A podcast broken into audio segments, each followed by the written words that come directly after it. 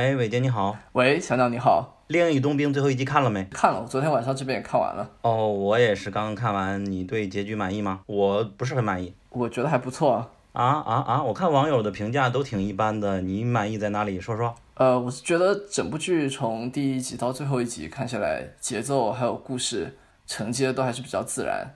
因为整部剧我们知道主题，应该说它在漫威宇宙里面的任务就是要让。Sam 接过盾牌，成为下任美国队长嘛？啊，对，无论是《旺达幻视》和《猎鹰冬兵》，他的目的性都挺强的。对，那在我看来，整个过程还是比较说得通，比较舒服，而且整体给我的观感也还不错吧。然后我发现这个结局它又多了一层新的任务，一会儿我们可以聊，就是除了对于漫威宇宙的任务，还有对美国社会的意识形态的一个传达吧，对现实里面的一些映射的一个映射，对。但是我对它的实现还是不很满意的，我可以吐槽一下你。OK，我觉得前两集真的很惊艳，因为第一集的飞行战斗，以及第二集的打斗，甚至后边还有一些致敬 John Wick 那那部电影的一些动作戏，虽然说拍的不是很完美，但是我都觉得蛮有新意的。嗯，在小荧幕上算很不错。但是结局的呈现，我觉得都是可以预料的，无论是这个少数族裔的反派，还有黑人族裔对他们恶意，我知道这些对他们是有必要的，但是。对我看来都在自己的预设范围之内。你的满意点在哪里？呃，首先反派好像不是少数族裔吧？你说是旗帜粉碎者那个反派吗？没错的，他们不算少数族裔吧？他们更像是在弹指期间获得了一些机会的群体，结果因为弹指复原了之后，他们反而成了失去了机会、受到了压迫的一个群体。对对对，但我理解你的意思。然后。感觉听你说你的不满意点在于没有什么让你出乎你意料的地方，好像都是按照你预期的发展，所以你感觉有点俗，这样说对吗？我也不知道用不用“俗”这个词了。嗯，无论他是少数族裔，还是说他是可以理解他更像难民吗？还是像什么呢？对，可能跟难民相比更有可比性一些。对，因为最后一集的法案，呃，什么法案来着？好像就是有关难民的相关的一个法案。嗯，那个 GRC 他们投票要通过的一个 resettlement，就是把他们全部送回原来的地方。对，然后他们被称为恐怖分子，但我觉得虽然说只有那个女主角，卷发的女主角，她做的事情算是有一点为了更高的伟大的志向而牺牲人类，但其他人都是。太正了，在我看来，我不知道你会有这种感受吗？呃，卷发女孩应该是 Carly，就是那个组织的领导者。对，我是觉得你考虑到这点，可能就像网上一些分析视频的一些 UP 主有说到。就是本来这部剧应该是有更多描绘这个组织塑造反派的地方，但是因为有很多一部分剧情跟疫情是有关系，所以就是因为避免敏感删掉一些戏份。嗯，所以可能是因为这些缺失导致整部剧现在呈现出来的版本对于反派的塑造可能会不如他原来想要表达那么有层次感，那么有深度。呃，但是话又说回来，因为这部剧可能从第一集开始我们就已经都知道他想要表达什么，但是在我看来，就算他是我预料到的东西。他最后表达出来的效果是我满意的，可以这么说吗？就是我知道他要做什么，但他最后做出来的效果，我觉得 OK，是我能接受的范围。嗯，我就举个例子，最后他们，嗯，反派他们把一些人关到了车里，然后双方开始营救的行动嘛，救人质和打架的这些事情。嗯，呃，无论是车从高空中要掉下来，然后包括猎鹰他们打架把人接下来。这些桥段太常见了，我基本上眼都没有眨就看下来的，所以说对这个方面我是非常不满意，就是很漫威的一种手尾。对，包括他对盾牌的使用，我感觉也难以说得过去。这个盾牌，我现在越来越不懂它到底是什么原理了，就它到底怎么用？包括丢出去把直升机的门给打开，然后他扑过去再把人救出来，这种套路也许很刺激，但是还是让我觉得，我不知道到底怎么使用这个盾牌了，已经。你刚刚说那个点，可能是在我看来这部剧比较遗憾的地方，但是不会影响我对它整体的好评。呃，或者这样说，就是可能我给这部剧评分是八分左右，但是我不会给它比八分更高，原因就是在于你说那些看起来比较漫威化的一些收场，就很多事情或者说很多困境到了结局，主创还是会倾向于用一种很方便的手段把它解决了。嗯，比如说坏人，呃，那些 Super Soldier，他最后就很方便的用了一些灰色和一些反派的人物把他们给收拾掉。然后不用脏主角的手，就让整个事情解决的非常简单，看起来非常合家欢。最后主角 Sam 还是保持了一个非常干净的一个身份，从这个事情里走出来，他就不用做一些特别困难的抉择。所以从这一点上来说，会让这部剧显得又没有那么现实主义，还是有点浪漫化的色彩。所以其实我跟你是有相似的看法，只是说可能对你说到八分，我有点难以接受。对，就可能是我们的个人的评价体系有点差别，但是我理解你说不足。然后关于盾牌这个，我是想说，呃。这个盾牌在漫威宇宙里的使用，从第一任美队开始就已经不是很符合现实里我们能理解的一些定律，所以不是这部剧才突然出来的一个问题。呃，然后在结局，其实我也有注意到，Sam 他开始用盾牌的时候，可以明显看出还是有不成熟的地方，就是有好几次用的不是那么顺手，甚至被敌人打掉。最开始还是左撇子嘛，嗯，但是反而这在我看来是一个比较合理的地方，因为毕竟他才刚接下这个身份没多久。刚熟悉这个盾牌没多久，他如果一下上场就用的非常的厉害，嗯，反而就显得不是那么的合理。反而是这部剧在一开始我们可以看到他用盾牌不熟手的地方，但是可以期待在接下来《美国队长四》电影里面，他可以体现出他进步空间。可能在那部电影里，我们就会发现他用盾牌会用的更加的熟练。也许吧，毕竟这是电视剧，不是电影。嗯，他所有的动作戏只有在几个电影角色的表现里是可以的。那些配角、反派的角色，嗯，他们动作戏真的太不如人意了。就是有好的动作指导，但是演员他本身就没有那么高的素质。包括我觉得最好吐槽的是猎鹰，好像在一次爆炸的时候，他突然落到地上，然后用他的翅膀把自己遮出来一个。像龟壳型的守护住自己，真是笑死我了。一个保护罩，对对，为什么？是不是挺合理的？是很合理，但但是我感觉这个一般动漫里才看见的东西。我觉得挺好看的，我就最后一集有类似的桥段，就是他救一个警察，然后带他落到桥上，正好直升机掉下来，他当时也是用了新的翅膀做成了一个防护罩，挡住了那直升机。啊，我就说的就是这一幕，就是在老老二次元的眼中，确实这个看的太多了。哦，然后回到刚才我们说的。他的最终目的就是为了接盾嘛，大家也都知道，原来的美队那么那么的受欢迎，他退役了，然后猎鹰，我们知道他在漫画里角色终归要成为新一代的美队。但是他的人气和他的魅力，如果是坦儿的就接任这个美队的话，绝对所有人都会不满意的。所以说，在他接之前，一定要用一个欲扬先抑的办法，就是设计了这么一个局。他也不想接，所以说就塑造出了一个我们群里给他笑称叫“丑队”的角色出现了。嗯，把他塑造的足够邪恶，进而来衬托我们猎鹰来接任美队的重要性。嗯，这个目的我能理解啊，但是我不知道你觉得算是接盾成功了吗？反正到结局，我对。猎鹰的印象也并没有好到哪里去，对他的印象就没有太大的变化，就包括他和冬兵之间的互动，也本来主创就是想营造一个绝地战警那种化学反应嘛，塑造一点 CP 感，但对我来说好像火花都没有太到，我不知道你的观感和我是否一样？呃，我我比你好一点，我就是总体还是觉得还不错，就是阶段还算成功，但是因为这两个角色之前在电影里面可能给很多人本身的印象。相对于主要的角色来说就没有那么深，所以也是因为这样，可能很多人看完这部剧也并没有太大的一个变化，这个我是能理解的。我只能说，在我个人这边观感看来，他还是展现出了他为什么不想接盾，他面临的困境有哪些，然后他在这六集的篇幅里面是怎么样慢慢进行一个个人的成长，嗯，在心理上克服这些困境，然后愿意接下这样一个责任，嗯，就可以说，你如果听我这样描述的话，最起码从过程上来说。他是做到了的，对吧？是做到了，就是太像教科书了。这个我觉得就是个人，就是每个人之间可能嗯嗯看法就会有差异，这个这个都正常的。对对。然后最后一集给我最大的感受是，他无论是黑人群体和反派这个群体之间，他们的诉求或者整季来说吧，与美国当下的现实结合的重合度太高了。我觉得你可以在这方面展开讲讲。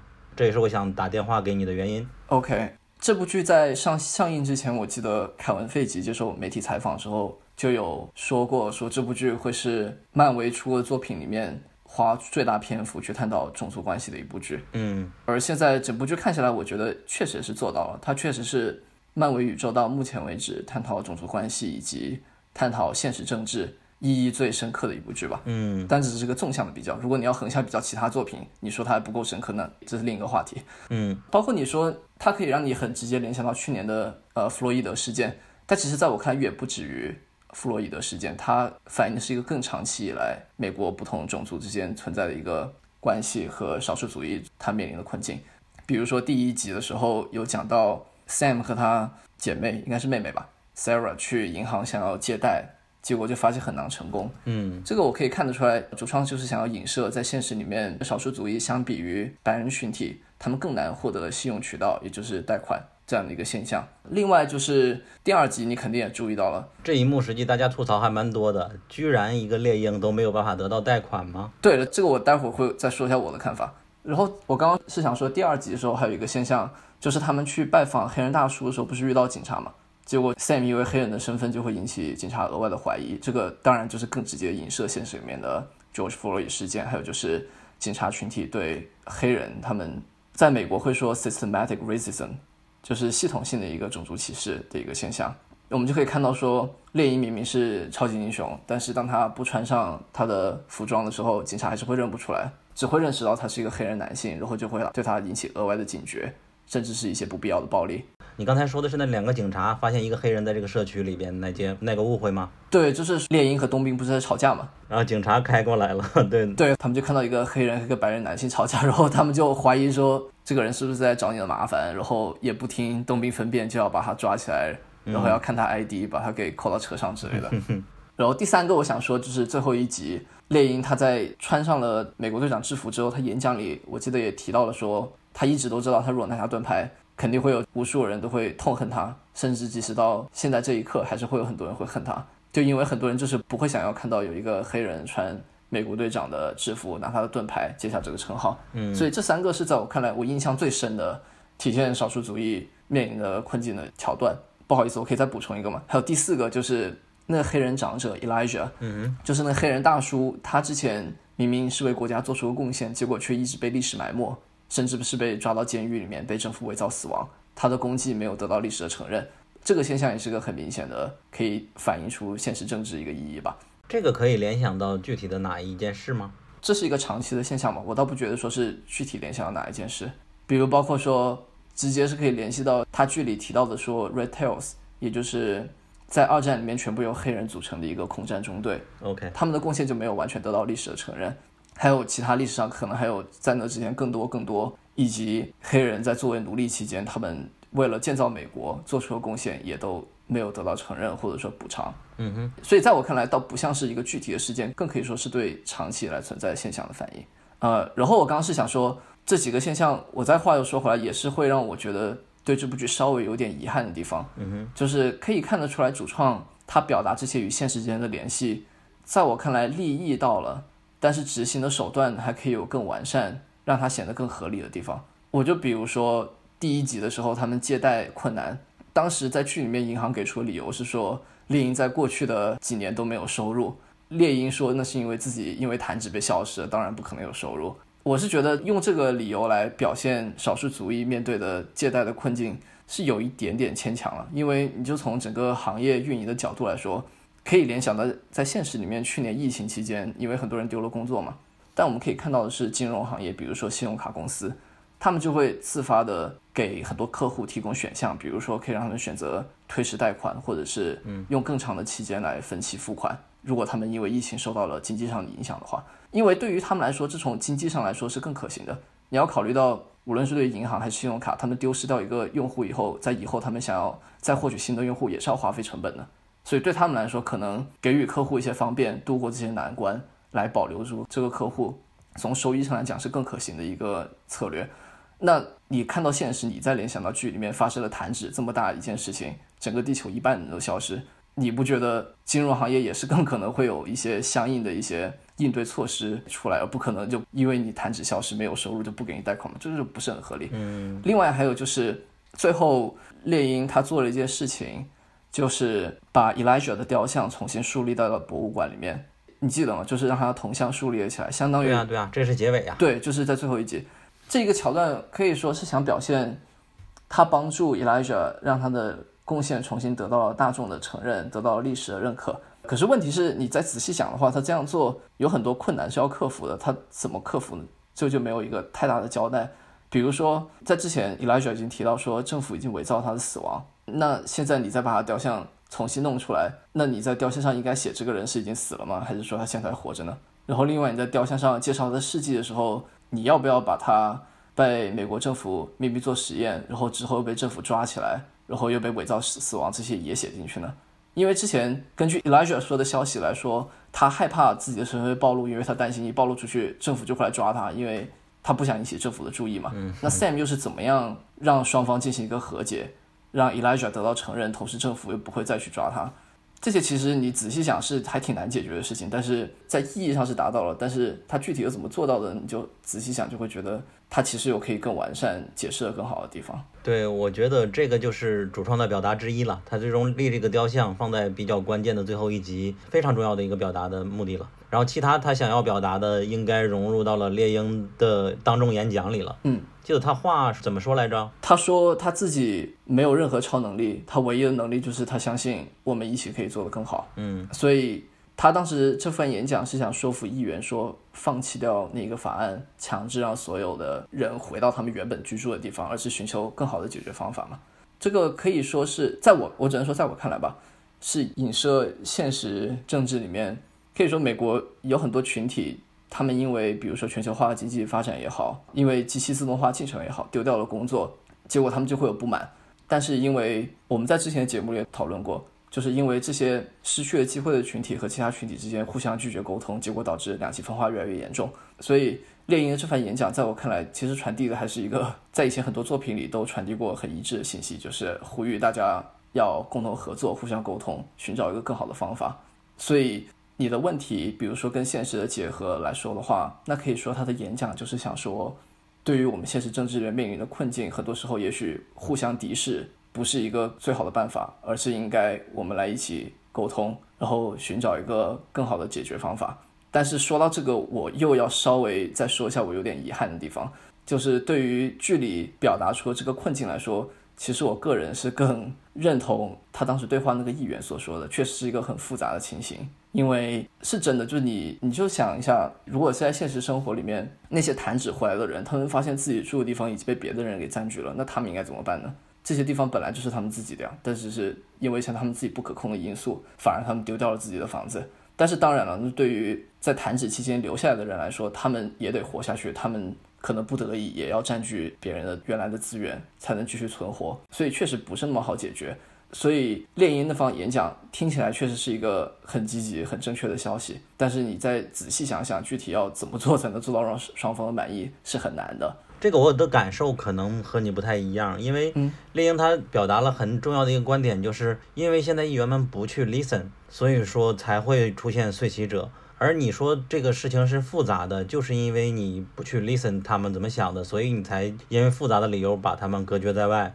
如果你这次忽略他们的声音，那下一次下一个随骑者也会出现。所以说，我觉得他演讲是希望对这些议员能够更考虑他们的感受，多倾斜向他们一点，而不是对对对对这个我这个意思，这个我同意啊。就是他表达的信息我是认同的，就是你应该要更多进行沟通，来听大家的声音。我更多想的只是说，就算你听了之后，在我看来也很难找到一个两全的办法。这是我想说的一个点，也是我觉得比较遗憾的一个地方。但是他原来议员要做的隔绝他们在外这个办法显然是不对的呀。啊，那确实是，就是说这个事情是复杂的，在我看来反而是一个托词。OK，对我感觉刚刚那个说的差不多，就是在认同他的传递的信息方面，我觉得我们两个想法是一致的，只是说我更多是从现实的角度考虑，就假如说真的有这样一个困境，你很有可能沟通了以后还是没有办法找到一个。完美的解决办法，最后很有可能出现的只能是说双方都进行一定的妥协，嗯，那个可能就是在现实里能找到的最好的一个出路了，嗯，但不过这个也毕竟是一个可以算文艺作品，啊，对对，从浪漫主义的角度，对，而且这部作品在美国乃至世界的影响之大，向大家尤其是年轻人传递了一个新的信号，就是新的美国队长是一个黑人，我觉得他的这个影响力还是有一定的积极作用吧，我不知道你怎么看这一点。呃，我觉得会有一定的积极作用吧，只是说，在我看来，这部剧它更多是像对现实里面，呃，这些价值观还有意识形态变化的一个映射，而不是说一个带动变化的一个角色。嗯，就是他能在多大程度上引领大家想法的改变，我不好说。我感觉他更多是反映了现实里大家想法在怎么变化。嗯，没错。嗯，因为在现实里面，我觉得不管怎么样，始终会有至少百分之三十多的人，他们就是不会想要有一个黑人做美国队长。或者说他们不想看到有黑人占据一个领导的位置，就始终会有这样的人存在，你没有办法让他完全消失。所以我觉得漫威做这样的一个表态，虽然说本来在漫威宇宙早晚都是猎鹰接任美国队长，嗯，但是在当下的美国社会里，在这个时间点把它隆重的推出来，就显得格外有深一层的意义了。嗯，可以这么说吧。嗯，接下来美国队长四的即将发布的消息一下就出来了。对对，就是跟着一起出来的。嗯，之前有预谋吗？就之前有预兆吗？没有预兆，反正在我看来，这是昨天才刚刚出来一个独家消息，所以他们内部肯定是已经策划很久，但是他们保密保得很好。昨天是第一次放出来给大众看，也许他们在看民意的反应，就观众觉得阶段成功了，我们就退出美国队长四；不成功，我们再养养，也说不定。有可能吧。我只是觉得可能性比较小，因为我觉得美国队长这么重要的一个角色，在第四阶段不可能会缺席了。嗯。然后在最后一集里还有一个信息说，美国队长是在月球，这个是哪一段提过吗？之前？对，这个是在剧里面前几集就有调侃过，就说在剧里面的世界，大家民间传播一个阴谋论，说认为美国队长其实是偷偷到月球去养老了。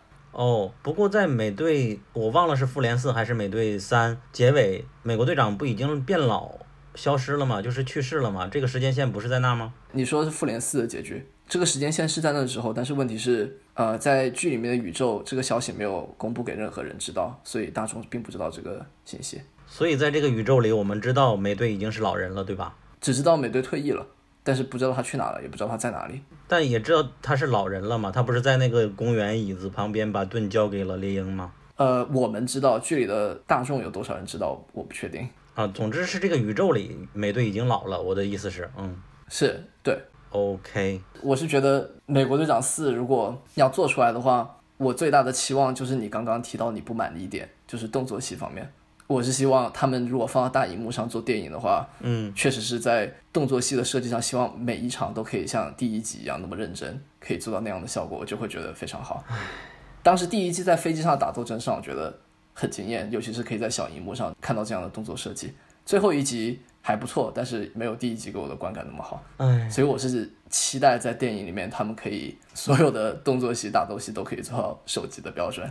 哎，坦白讲，我还是觉得 Steve Rogers 他克里斯埃文斯这个演员的动作水平要比猎鹰的演员动作水平高很多。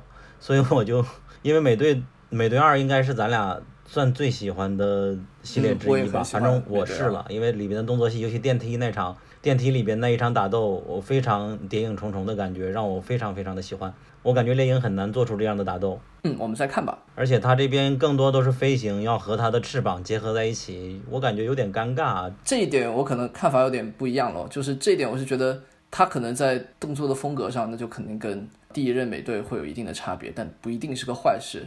如果说设计的好的话，说不定会可以展现出别样的效果，是吧？可能就是我。只是喜欢谍影重重那类的打斗，所以就对其他的没有。嗯，你可能喜欢现实色彩更重的打斗，没有超能力的打斗。关于这个剧，我们还有什么没聊的吗？另外想稍微说一下的就是，可能刚刚我们没有说到点，你会不会觉得他对于 John Walker 这样一个 US agent 的角色塑造还是挺有意思的？他往漫威宇宙里加入这样一个，在我看来是带有一定悲剧色彩的一个人物。就是他一辈子都在听着美国政府的命令行事，结果到头来反而被政府指责，失去了所有的身份和认同。他最后的结局是什么呀？好像又没有进监狱的样子，是吧？没有，他加入了那个神秘女性让他加入的组织。有些人怀疑可能是跟九头蛇相关嘛？对。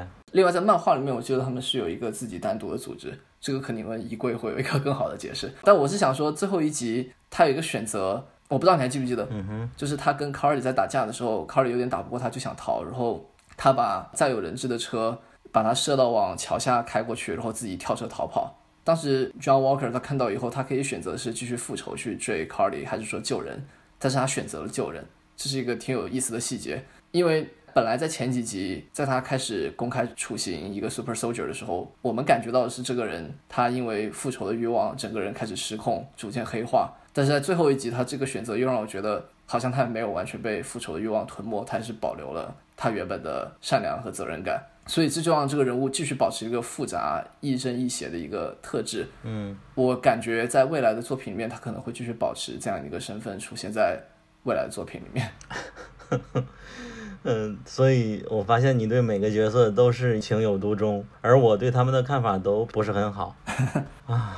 不过我们可以多谈一点其他的配角了，比如说 Zemo，他就这么轻易的出来之后，然后就显示了自己像蝙蝠侠一样的财力，然后就被瓦坎达接走了，被关进监狱了。就他一点反抗都没有，我对他的期待完全落空。我以为他这样装了一圈，总要把别人玩的团团转，然后跑了吧。嗯，从另一个角度也可以说，瓦坎达的士兵很强大，科技很强大，所以他知道自己打不过。所以就干脆投降好了。关他那个海上监狱，你有了解吗？有啊。里边主要有谁？那个在之前的电影里有出现过吧？嗯。我没记错的话，应该是冬兵也在里面关押过。反正是我记得美队三里面也出现过，在当时内战以后，一些超级英雄曾经被关押在这里。嗯，一般比较棘手的反派都关在那里呗，就是。对，应该是他瓦坎达，就是在设定里面戒备最严、科技最发达的一个海上监狱。其实我不太理解，John Walker 他杀掉了反派的那个人，他居然还可以脱身，这个挺正常的呀。因为在一些民众看来，那些 Super Soldier 就是恐怖分子啊。虽然说他杀死对方的方式是公开处刑，但是在一些民众看来，他是在杀死敌人，虐杀。但你不觉得这个也挺像现实里面存在的一些美军在中东地区被爆出来会杀死平民啊和一些其他不好的行为？会有影射这样的现象吗？OK，因为他杀了之后，UP 主以及 YouTuber，他的封面就写着他杀人了，然后盾上全是血那种惊悚的标题。